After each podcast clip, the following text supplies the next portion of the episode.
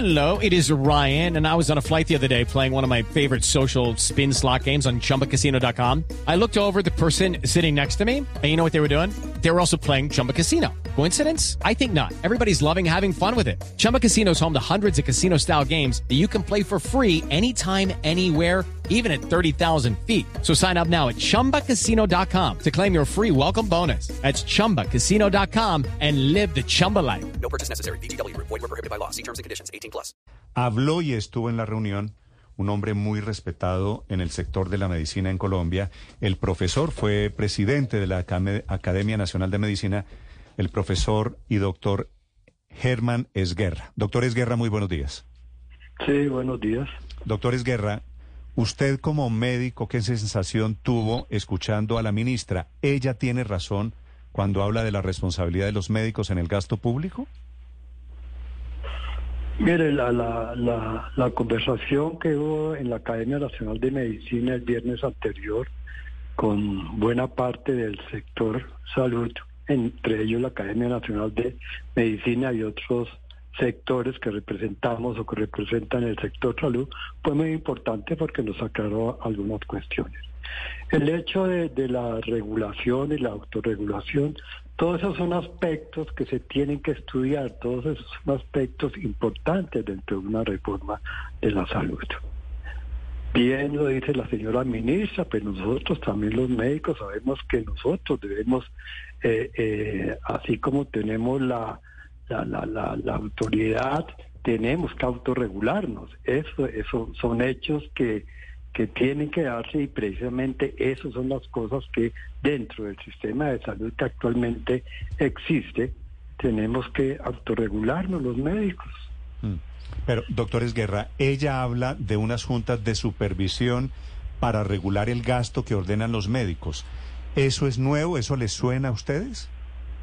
No, eso está en la ley estatutaria, donde establece, establece los mecanismos de autorregula- autorregulación. Precisamente esos mecanismos que están establecidos en la ley estatutaria, que es lo que nosotros los médicos consideramos que debe implementarse dentro de la reforma de la salud, ahí están los diferentes mecanismos que debemos que debemos que, que debemos aplicar para autorregular. Es más, nosotros los médicos somos los primeros en querer que haya una autorregulación y que toda reforma y que toda implementación de la ley estatutaria sea lo más conveniente para el país, para los médicos, para el sistema de salud y para, lo más importante, la población colombiana. Sí, doctor Esguerra, ¿y entonces por qué supone usted que la ministra está hablando de que hay que ponerle límites a lo que gastan los médicos, que por ahí es el de sangre fiscal? No, no, eh, eso no lo dice la ministra, eso lo dice todo el mundo. Tenemos que tener límites, porque eh, el sistema de salud en ningún momento puede ser o debe ser un saco roto. Sí. Que entonces gastemos todo lo que tenemos que gastar.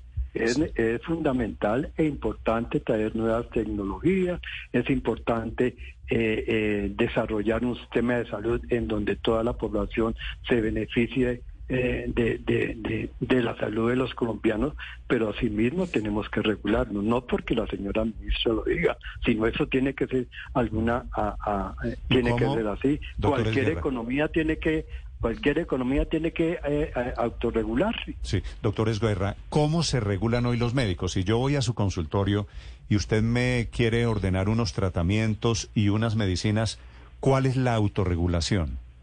Sí, eh, eh, hay la autorregulación, pues eh, existe la autonomía médica.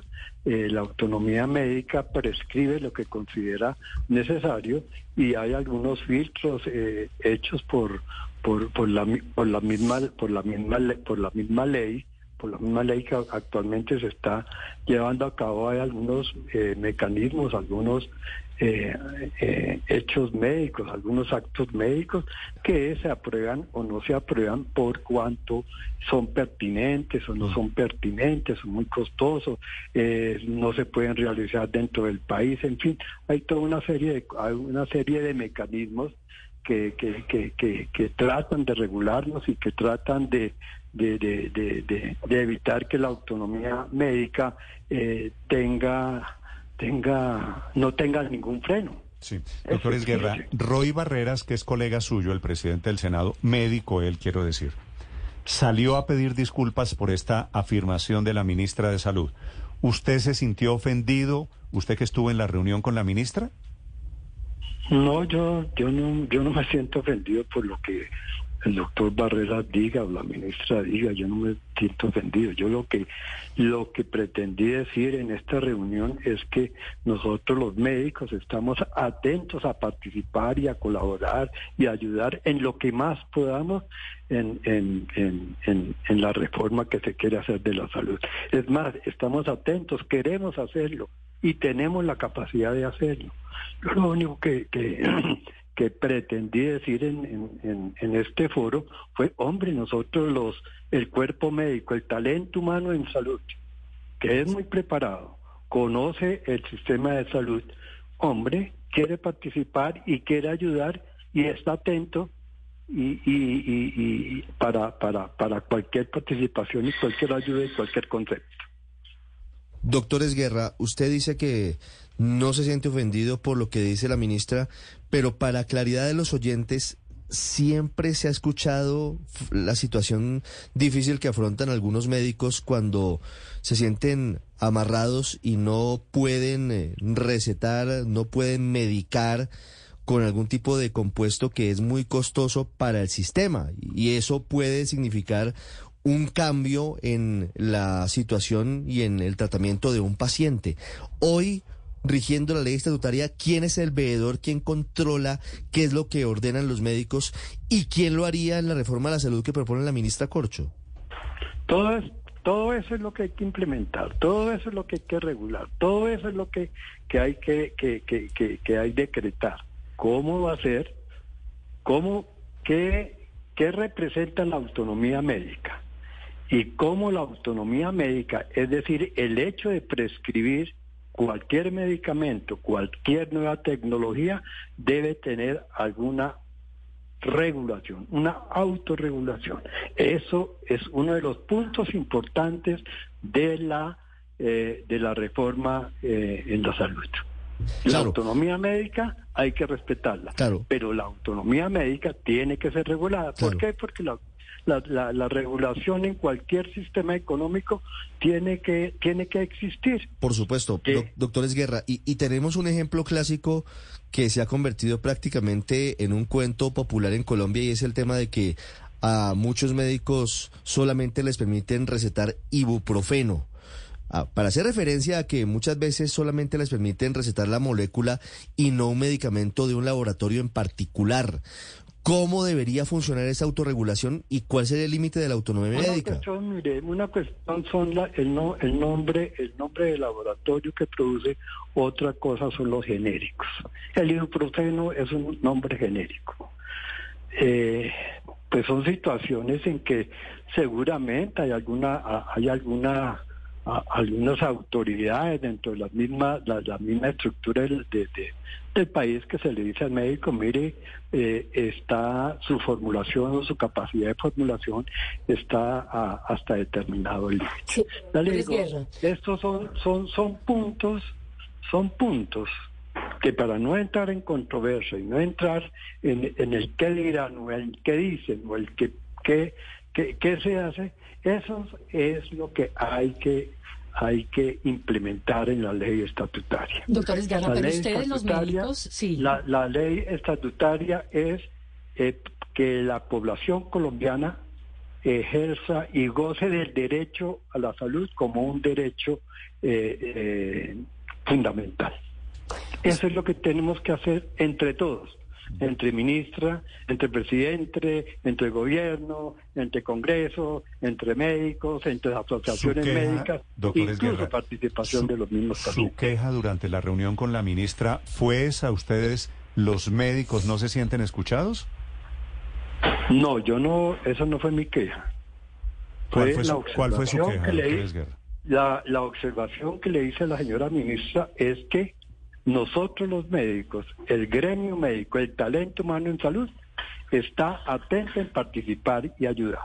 Que se me hacía extraño de que no nos hubieran llamado cuando ya va tan adelantado el, el, el, el, proyecto que la ministra quiere, que, quiere presentar. Queja no. Yo hice una observación y con todo respeto y conozco a la doctora Carolina, Carolina Corcho. Doctores Guerra, pero dice la ministra que se necesita autorregulación y que los médicos supervisen a los médicos, pero eso no existe ya y se lo pregunto porque una de mis mejores amigas es médico y trabaja justamente haciendo eso. Ella se dedica a hacer auditoría médica y cuando le pregunto qué es lo que hace me dice, mire, yo miro si los tratamientos y las medicinas que le mandan a cada paciente sí son los que deberían ser, lo contrasto con los números y al final soy la que doy el visto bueno y autorizo o no un tratamiento. Y ella es médico. Es decir, ¿esto ya no existe, doctores Guerra? Sí, esto existe. Esto existe. Actualmente existe la autonomía, autorregulación. Queremos que, que ambas sean, que, que, ambas sean eh, potencializadas la autonomía médica que sea potencializada. Asimismo, la autorregulación sea potencializada, sea mejorada. Eso no, eso no lo descubrió uno u otro, eso no es nuevo. La autonomía médica, eso existe desde siempre. Y la autorregulación también existe, que debemos mejorar las dos, las dos, las dos actitudes tenemos que mejorarlas en, pro de en pro de la ley. Yo le entiendo que usted dice existe lo que la ministra está diciendo, pero la ministra que conoce el sector ¿Está hablando entonces de mayor control, de mayor regulación, de menor gasto? Mire, eh, en, los sistemas de salud algo importante es el aspecto económico. Si un, si un, si un sistema de salud, cualquiera que sea, no tiene autorregulación, va al traste. Hay que tenemos que autorregularnos. Pero eso no lo dice la señora ministra. Ella dentro de su programa menciona la autorregulación, pero la autorregulación lo conocemos nosotros los médicos y los diferentes sistemas de salud. Lo aplican en mayor o menor grado, en mayor o menor utilidad, en mayor o menor, eh, eh, eh, digamos, frecuencia. Eso existe desde siempre. Si existe la, la regulación y ustedes la aceptan y ustedes la practican todos los días, doctores Guerra, ¿por qué supone usted que la ministra dice que el problema fiscal no está en alcaldes y gobernadores, sino en los médicos? ¿Se les está yendo la mano recetando, ordenando tratamientos, por ejemplo? Pues no sabría yo decir eh, sobre este sobre este concepto de la ministra. Vale, pues esperemos a que haya a que haya un texto. Doctor Esguerra, le agradezco mucho estos minutos. Gracias por acompañarnos aquí en Blue Radio. Bueno, bueno, muy bien, gracias. Gracias, señor. El doctor Germán Bayona es el presidente del Colegio Médico de Bogotá, que también estuvo en esta reunión con la ministra Corcho. Doctor Bayona, buenos días. Muy buenos días, Néstor, y muy buenos días a todos los oyentes de Blue Radio. Doctor Bayona, ¿usted qué interpretación ustedes, los médicos, con qué sensación salieron de la reunión con la ministra? Bueno, eh, eh, yo tengo que decirle que pues, no es la primera vez que la, ministra se ha reunido con los médicos. Múltiples ocasiones que yo, por ejemplo, antes de esta reunión ha tenido reuniones oncólogos, oncólogos con médicos de Bogotá. Es decir, ha tenido eh, bastantes charlas e información y diálogo con sociedades científicas y con gremios médicos precisamente para la reforma.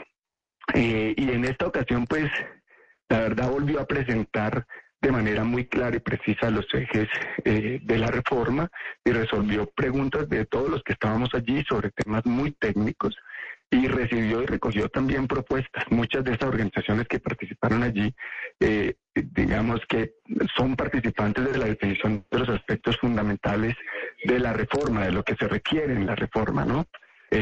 y el, el, ambiente general es que definitivamente hay muchísimas más coincidencias por, por parte de quienes sabemos sobre salud eh, con con la reforma que diferencias, ¿no? Entonces, eh, pues realmente digamos que se habló de determinantes sociales, de, del tema de la necesidad de un sistema único de información, de la organización del sistema, de la dignificación de los trabajadores de la salud. No, claro, contra esos conceptos seguramente nadie está en contra. Ustedes, desde el Colegio Médico, doctor Bayona, ¿ustedes apoyan la idea de acabar con las EPS?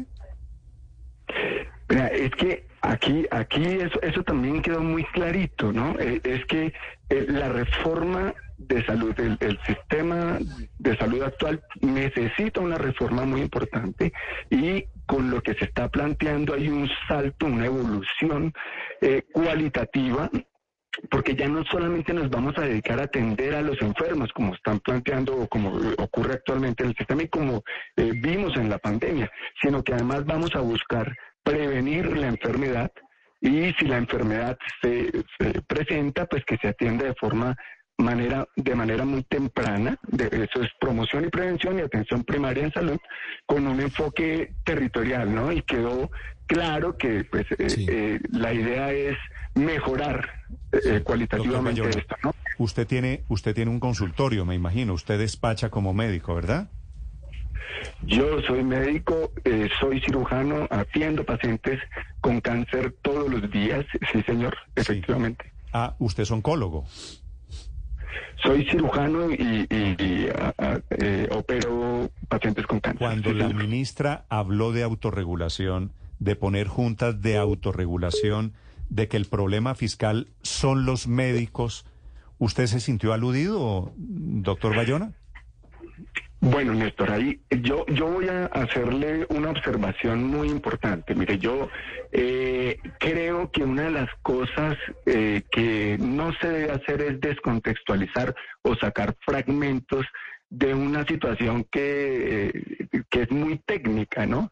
Eh, realmente eh, la ministra no dijo que nosotros somos parte del problema fiscal del sistema actual.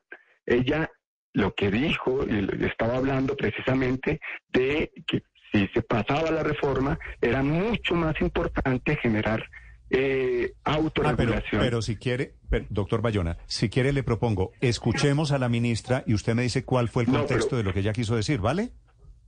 Eh, claro, con, Vale, con todo gusto. me parece, pero- me parece bien que usted me diga que hubo un contexto. Pero- Eh, esto fue lo que dijo en la reunión con los médicos la ministra Corcho, hablando de los médicos. Aquí va a ser muy importante la autorregulación médica, porque cada prestador de servicios va a tener una junta autorreguladora, junta autorreguladora de médicos, donde los médicos vamos a vigilar a los demás médicos, porque si no este sistema, el, pre- el problema fiscal de este sistema no son el alcalde y los gobernadores, aquí nada tiene que, son los médicos, porque el médico puede disparar el gasto público si manda de todo. El, médico problema fiscal de este sistema primario. son los médicos, lo dice la ministra. Claro. ¿Ella no quiso Sí, decir Néstor, lo que pero- estamos escuchando?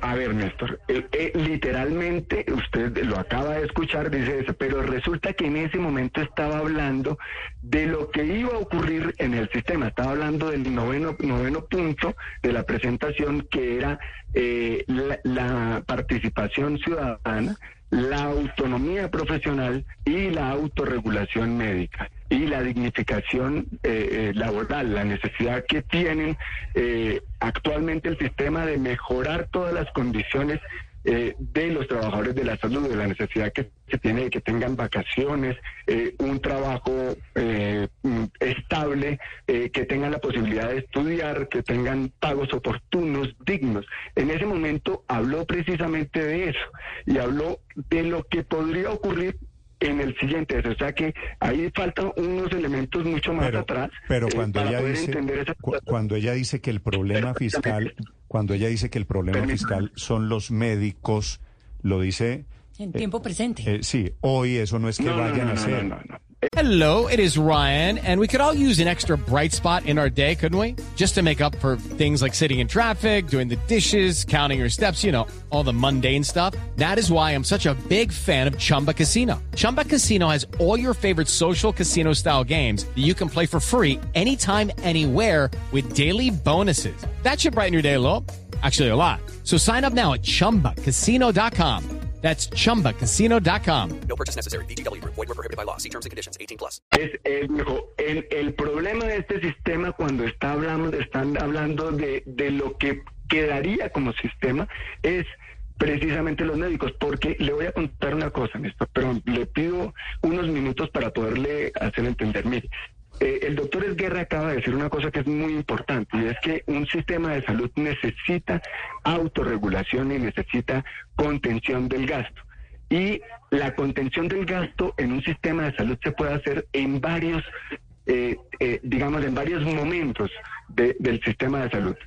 Uno lo puede hacer previniendo que la gente se enferme y atendiéndole de forma temprana de tal manera que se disminuya el impacto sobre los hospitales y clínicas y sobre los centros de alto costo, que es lo que no está ocurriendo ahora, o cuando la gente se enferma, ¿sí? cuando la gente se enferma y entonces se le ponen barreras de atención para disminuir o contener el gasto, que es lo que está ocurriendo ahora y es lo que hacen precisamente las EPS. Entonces, al eliminar la intermediación financiera, ocurre que quien va a contener el gasto somos los médicos. Por eso la necesidad de autorregulación, de ética, de actuar Pero, con evidencia claro, científica y con pero- eficacia. Néstor, permítame un doctor- segundo. Se lo voy a doctor poner en un ejemplo importante. A autorregulación, autorregulación, claro, usted que atiende pacientes con cáncer, ¿no existe ya hoy?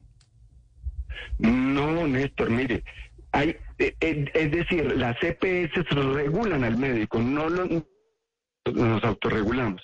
Yo le voy a poner dos ejemplos. Eh, Uno, eh, en el evento en cuando, eh, digamos, la situación en que los médicos debemos autorregularnos eh, para controlar el gasto. Por ejemplo, un paciente tiene un dolor abdominal que tiene que ver con uh, cálculos en la vesícula. Entonces resulta que alguien que tiene dolor abdominal puede, uno le manda una ecografía y diagnostica eh, eh, los cálculos en la vesícula. Otro médico podría, por ejemplo, mandar una resonancia magnética eh, para hacer lo mismo. Solamente que la ecografía vale 60 mil pesos y la resonancia magnética vale 600 mil. A eso se refiere, pero eso, eso lo- nosotros tenemos guías especiales para poder definir esta situación. Actualmente lo que ocurre es que las CPS le dicen, miren, no manden tomografías, no manden endoscopias. Otro ejemplo, claro, un paciente con, con dolor en la boca del estómago en Colombia, que el cáncer gástrico está tan disparado, es, es una situación muy crítica desde el punto de vista epidemiológico. Entonces un paciente llega al médico general y el médico general le dice, mira, hay que hacerle una endoscopia. Y resulta que la EPS no se la deja mandar porque lo regaña y le dice, no, usted no puede mandar endoscopia, mándelo al especialista. ¿Y qué cambiaría, doctor Bayona? Sí, siguen- siguiendo su ejemplo, doctor Bayona, ¿en qué cambiarían las cosas si pasa la reforma a la salud que propone el gobierno del presidente Petro? Si hoy quienes hacen la auditoría son médicos que están adscritos o que trabajan para las EPS, ¿quién sería el encargado de regular qué tratamientos o qué exámenes se ordenan o no? Teniendo en cuenta ese principio de autorregulación del que tanto han hablado la ministra de ustedes en los últimos días. Pues, pues lo que pasa es que si pasa la reforma y ya no hay autorizaciones, es decir, la barrera de la autorización se elimina para poder atender a la gente, entonces nosotros somos quienes vamos a generar la contención del gasto y tenemos que hacerlo de manera eh, ética y transparente y además en un No- principio, nosotros, lo nosotros, doctor. Bayona, ¿es cada médico Los médicos. o será una Todos- junta médica nombrada por quién? todos los médicos y todos los médicos. Pero habrá una junta médica según la- va a ser regulado, claro, y eso va a ser regulado por unas juntas médicas Sí. que en principio tienen, eh, eh, tienen, eh, están en los hospitales y clínicas y eso lo hacemos juntas, esas con juntas cierta médicas frecuencia. no existen, no existen hoy en día, ¿verdad? solamente las hacemos, solamente las hacemos para casos especiales. Entonces aquí lo que se plantea es de generar o definir unas juntas médicas que generen este tipo de regulación, pero no quiere decir que no haya lo otro que ustedes están diciendo, es decir, una auditoría sobre la facturación, que es completamente distinto. Es una, una auditoría post. Aquí estamos hablando de la necesidad Usted- de manejarnos entre especialistas, entre médicos para autorregularnos. Entonces sí es importante no descontextualizar. Uno y dos, pues realmente eh, eh, para nosotros como médicos, a diferencia de lo que hacen, por ejemplo, en la política, nosotros nos planteamos un contexto y actuar sobre la evidencia técnico-científica no sobre eh, supuestos en, en general. Entonces allí es importante, y los- eso está muy estudiado, la contención del gasto en los sistemas de salud, y por eso el doctor Esguerra, que es de la Academia Nacional de Medicina, y casi todos los que estu- estuvimos allí no nos vimos afectados por lo que dijo, porque es que nosotros sabemos que eso, está eso es lo que hacemos permanentemente, pero que además se quiere, se requiere potencializar en el evidente en que pasa. Si yo como paciente suyo, como paciente del sistema de salud en Colombia, voy hoy y pido un tratamiento, una medicina, un examen, ¿qué me cambia a mí una vez se ponga en práctica esta idea de supervisión que quiere la ministra Corcho? Pues si, si pasa el- la reforma, lo primero que va a ocurrir es que ya no va a tener autorizaciones, Néstor. Entonces lo primero que va a ocurrir es que lo que le pasa a mis pacientes. Entonces yo le pido una cirugía porque tiene un cáncer gástrico y llegan seis meses después porque se demoró todo eso la autorización y cuando lo quiero operar ya no lo voy a poder operar. Y ya entonces el paciente pasó de tener una, un- una patología que se puede eh, curar a una patología que ya no se puede curar. Usted está en la y eso tesis. aumenta la mortalidad. Usted también está en la tesis de la, de la ministra de Salud de que aquí se mueren los pacientes por falta de, tra- falta de tratamiento. No por falta de tratamiento, eh, Néstor, porque no llegan los tratamientos a tiempo, porque las barreras que generan las EPS para la atención de los pacientes son muy grandes y existen barreras geográficas, administrativas, de autorizaciones, de copagos. Una vez tuve un paciente que no pudo venir a, su atención para poder, eh, eh, digamos, na- nadie lo podía traer y entonces, no- como a los dos meses no lo pudo operar de un cáncer de colon ya era demasiado tarde. Entonces, es que el problema muy grande que tenemos actualmente es que para, eh, eh, digamos, se basan en estadísticas y demás y nosotros nos vemos todos los días abocados y enfrentados a atender pacientes que se nos mueren en las manos y ya no podemos hacer nada por culpa de estas barreras. Sí, doctor Eso es Bayona, que pero estoy nosotros- perdidísima de todas maneras, porque dice usted A ver. entonces que no se van a requerir autorizaciones, pero si ya no se requieren autorizaciones, entonces lo que va a pasar es que se va a disparar el gasto, que es lo que la ministra quiere evitar supuestamente y que le achaca la culpa a los propios médicos. No, ella no le está achacando la culpa a los propios, bueno, la- el, proyecto de reforma no se lo achaca a los médicos. Yo no estoy hablando en esto, me interesa defender la ministra, me interesa defender la necesidad de una reforma de salud. Mire, eh, lo que lo que sí es cierto es que si no hay autorizaciones, quienes regulan las necesidades con, con criterios técnicos, científicos, éticos, eh, son los médicos. Imagínese usted lo que le estoy diciendo con respecto al, dolor abdominal. Entonces resulta que un médico ya no le va a mandar por un dolor abdominal que es de un cálculo en la vesícula, una ecografía, sino le va a mandar una resonancia. Eso aumenta el gasto. Entonces, pues, ah, hombre, eh, hay que regularse y autorregularse y hay que eh, seguir unos criterios técnicos científicos y para eso estamos eh, los pares académicos para decirle, hombre, ¿qué está haciendo? ¿Por qué hace eso? No creo que corresponda eh, eso. Ahora, no quiere decir que lo haga una vez, pero si lo hace 100 veces eh, en- con 100 pacientes que tienen dolor abdominal, con cálculos en la vesícula, pues hombre, esto dispara definitivamente el gasto y no es necesario. A eso se estaba refiriendo eh, la ministra cuando estaba hablando de eso. Doctor Bayona, hecha esa aclaración, cuando sale Roy Barreras Sí.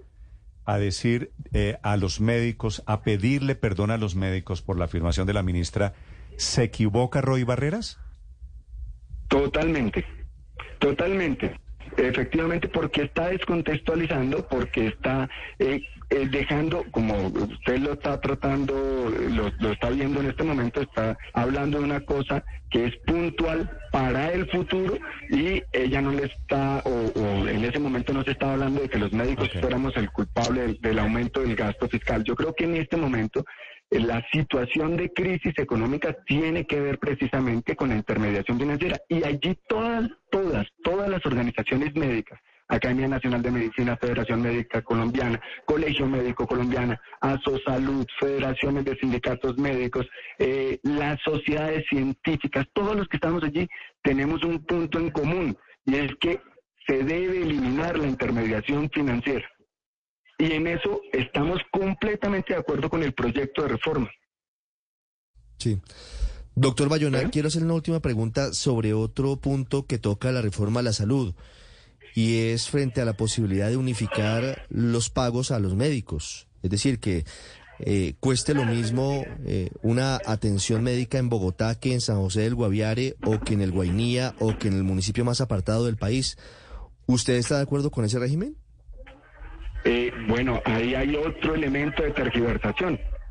Es, es decir, ahí nadie habló de unificar los pagos. Al contrario, se habló precisamente de un pago diferencial en cuanto a las calidades académicas, en cuanto a las necesidades del territorio, y se habló de estímulos precisamente para lograr que las personas que están en zonas apartadas tengan eh, eh, estímulos y quieran estar allí trabajando para los Sí, pero, territorios pero fíjese, alejados. fíjese, doctor Bayona, fíjese, doctor Bayona, que en la presentación que conocimos de 68 diapositivas que hizo la ministra Corcho hace dos semanas a diferentes sectores, se plantea muy claramente que es un régimen unificado el de pago a los médicos. Es decir, que de acuerdo a lo que usted nos cuenta, cambió esa presentación que había frente a lo que les presentó el viernes. No, no, mire, yo le voy a decir una cosa que es muy importante. Yo he escuchado por lo menos unas eh, 16 intervenciones de la socialización de la de la de la reforma a eh, gremios médicos, como le dije, el- con hematoncólogos, con emergentólogos.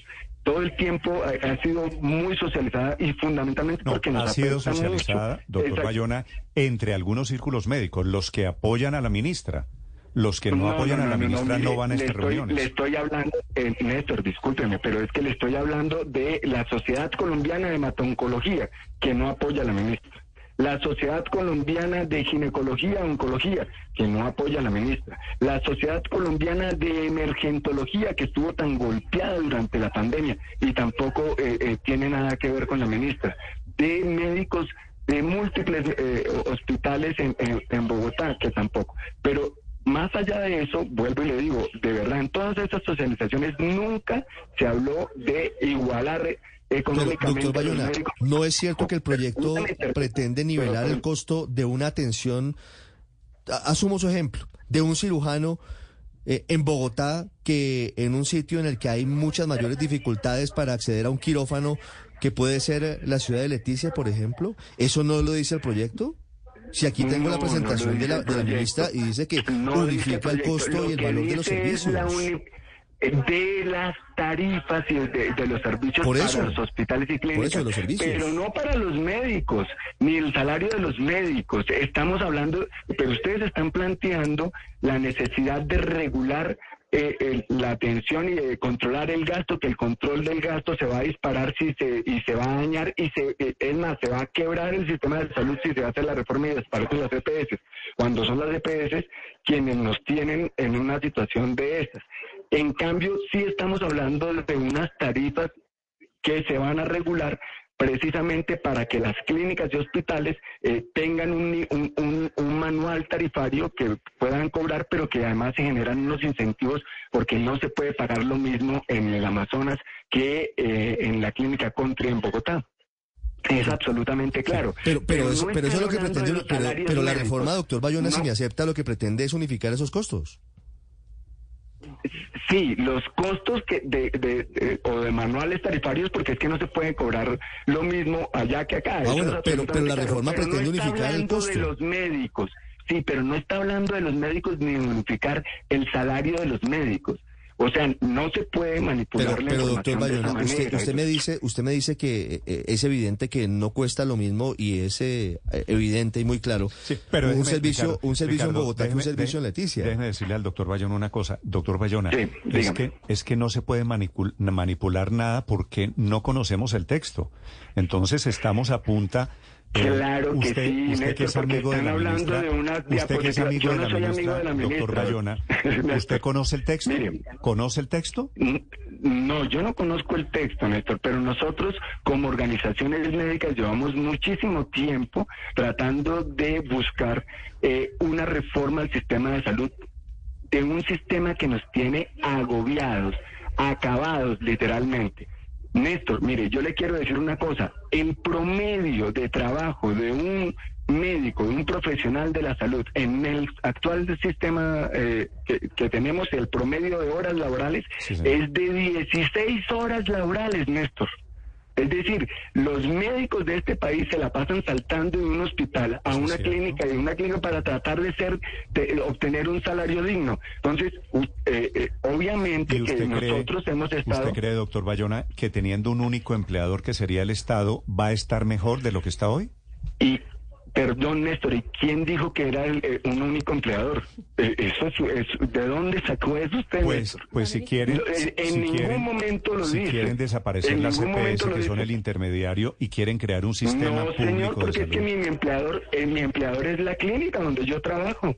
Y la clínica donde yo trabajo le factura a las EPS que no le pagan a la clínica, por Sí, lo pero, cual no me pagan pero a mí. doctor Bayona, mayoritariamente el, el sistema va a ser público. Los centros de atención primaria y la red integrada son mayoritaria y Bueno, pero- eminentemente públicos y los van a manejar No, no, las no, no. alcaldías Eso- y las eso gobernaciones. También, eso también, eso, ¿quién, quién dijo que Pues eso lo iban a doctor, manejar las alcaldías el, el documento de 68 páginas, que es el borrador que tiene y que ha presentado la ministra Carolina si es que tampoco entonces- podemos venir aquí a desmentir y a si desvirtuar, Bayona, le digo con profundo respeto, lo que ha sido público Sí. y lo que se ha, lo poco que se ha debatido y que se ha conocido y que hemos logrado Sí, pero indagar los medios de comunicación. no es técnica. Sí, pero es que su, su interpretación no, No, es técnica. Doctor, Ahí doctor Bayona, pero es que los CAPS que y los dineros- RIS son públicos. Eh, mayoritariamente Ah, y, los ver, y los van a manejar los alcaldes y los gobernadores. Perdón, y las clínicas van a formar parte, si logran tener una infraestructura, las IPS del RIS. Pero mayoritariamente Esperemos los, los médicos y No, van no, a no, no, depender del mire, Estado. Ricardo, perdóneme. yo Pero creo- mira que está, yo creo, está- doctor Bayona, está generando una situación que no es cierta. Primero, los hospitales y clínicas de este país, el 80% de hospitales y clínicas de este país son privadas. Y el, el proyecto lo que hace es generar pagos o pide generar pagos directos por parte de la ADRE, de ese fondo público a los hospitales y clínicas para que no se quiebren, para que no los quiebren las EPS. Y al contrario, eh, mejorar las condiciones de atención. Eso es uno. Dos, los hospitales y clínicas privados hacen, pueden hacer parte del RIS. ¿Usted cree que de un momento para otro, entonces ahora toda la atención, eh, vamos a atender a la población del país con el 20% de las redes hospitalarias y públicas? Que, es- que perdón, de, eh, de hospitales públicos. No necesitamos, se necesita. Yo trabajo en, un hospi- en una clínica privada. Yo no trabajo en un hospital público. Y defiendo precisamente la reforma por eso, porque es que Es que se puede ahí, fortalecer esos ahí es donde, doctor Bayona, se lo digo con el mayor respeto, ahí es donde le tenemos una un vacío enorme, no una discrepancia. Usted defiende una reforma cuyo texto no conoce. Entonces, eh, Claro. le- entonces estamos hablando de lo que le tiene dijo la ministra. Pero- Estamos hablando sobre diapositivas pero y sobre tengo, lo que dicen, pues pero tengo- no yo, sobre yo- textos. yo estoy igual que usted, doctor Bayona, pero al otro lado, hablando sobre una presentación de PowerPoint, porque la Eh. ministra no nos ha contado. Entonces le propongo No tiene, tenemos una diferencia muy grande, Néstor, entre usted y yo. Y es que yo vivo el sistema permanentemente y yo tengo claro cuáles son los ejes fundamentales que se requieren para la reforma de la salud. Y esos ejes están representados en el programa que dice la ministra. Y así lo plantearon todas las sociedades científicas en ese momento. Se requiere No todas, le Eliminar la no intermediación, todas. Tengo, aquí al doctor Valdivieso diciéndome que hay una cantidad de imprecisiones y una cantidad de colegios médicos que no fueron invitados o que no han estado en las reuniones con la ministra. Eh, solo le digo eh, otra vez con el mayor respeto, doctor Bayona, usted me habla como médico, yo le hablo como paciente. Y aquí todos tenemos la opinión suya de médico, la mía de paciente, valen lo mismo, ¿verdad? Yo creo. Tengo la, la sensación, doctor Bayona. Eh, Néstor, le voy a hacer una pregunta a, a- a usted eh, como, eh, digamos, periodista. Sí, señor. Si usted, si usted como periodista viene a alguien y eh, da una información que no, que es inexacta, eh, tiene el mismo valor que lo que usted dice como periodista cuando tiene la fuente, cuando sabe exactamente y, y yo soy fuente de información porque yo vivo todos los días en el sistema de salud. Entonces, el- ese es un punto importante en esto, porque eso es, eso es clave. de Sí, pero- decir pero, que lo que usted Bayona, está diciendo doctor es Bayona, precisamente yo su único- percepción, no como paciente, lo está haciendo como periodista. Sí. Y está, está Y defendiendo llamé, una posición completamente distinta. Yo estoy Mire, como yo lo- médico y como como quien atiendo a todos esos pacientes que se mueren por falta de atención De y todas las barreras de eso, atención de las EPS. y por eso lo llamé a usted. Me parece que es justo que usted tenga su opinión sobre la reforma a la salud y más faltaba que yo respeto mucho. Le agradezco estos minutos, doctor Bayona, muy amable. Bueno, muchas gracias, Néstor. Es el presidente del Colegio Médico de Bogotá. With the Lucky Land slots, you can get lucky just about anywhere. This is your captain speaking. Uh, we've got clear runway and the weather's fine, but we're just going to circle up here a while and uh, get lucky. No, no, nothing like that. It's just these cash prizes add up quick. So I suggest you sit back, keep your tray table upright, and start getting lucky. Play for free at LuckyLandSlots.com. Are you feeling lucky? No purchase necessary. Void where prohibited by law. 18 plus terms and conditions apply. See website for details.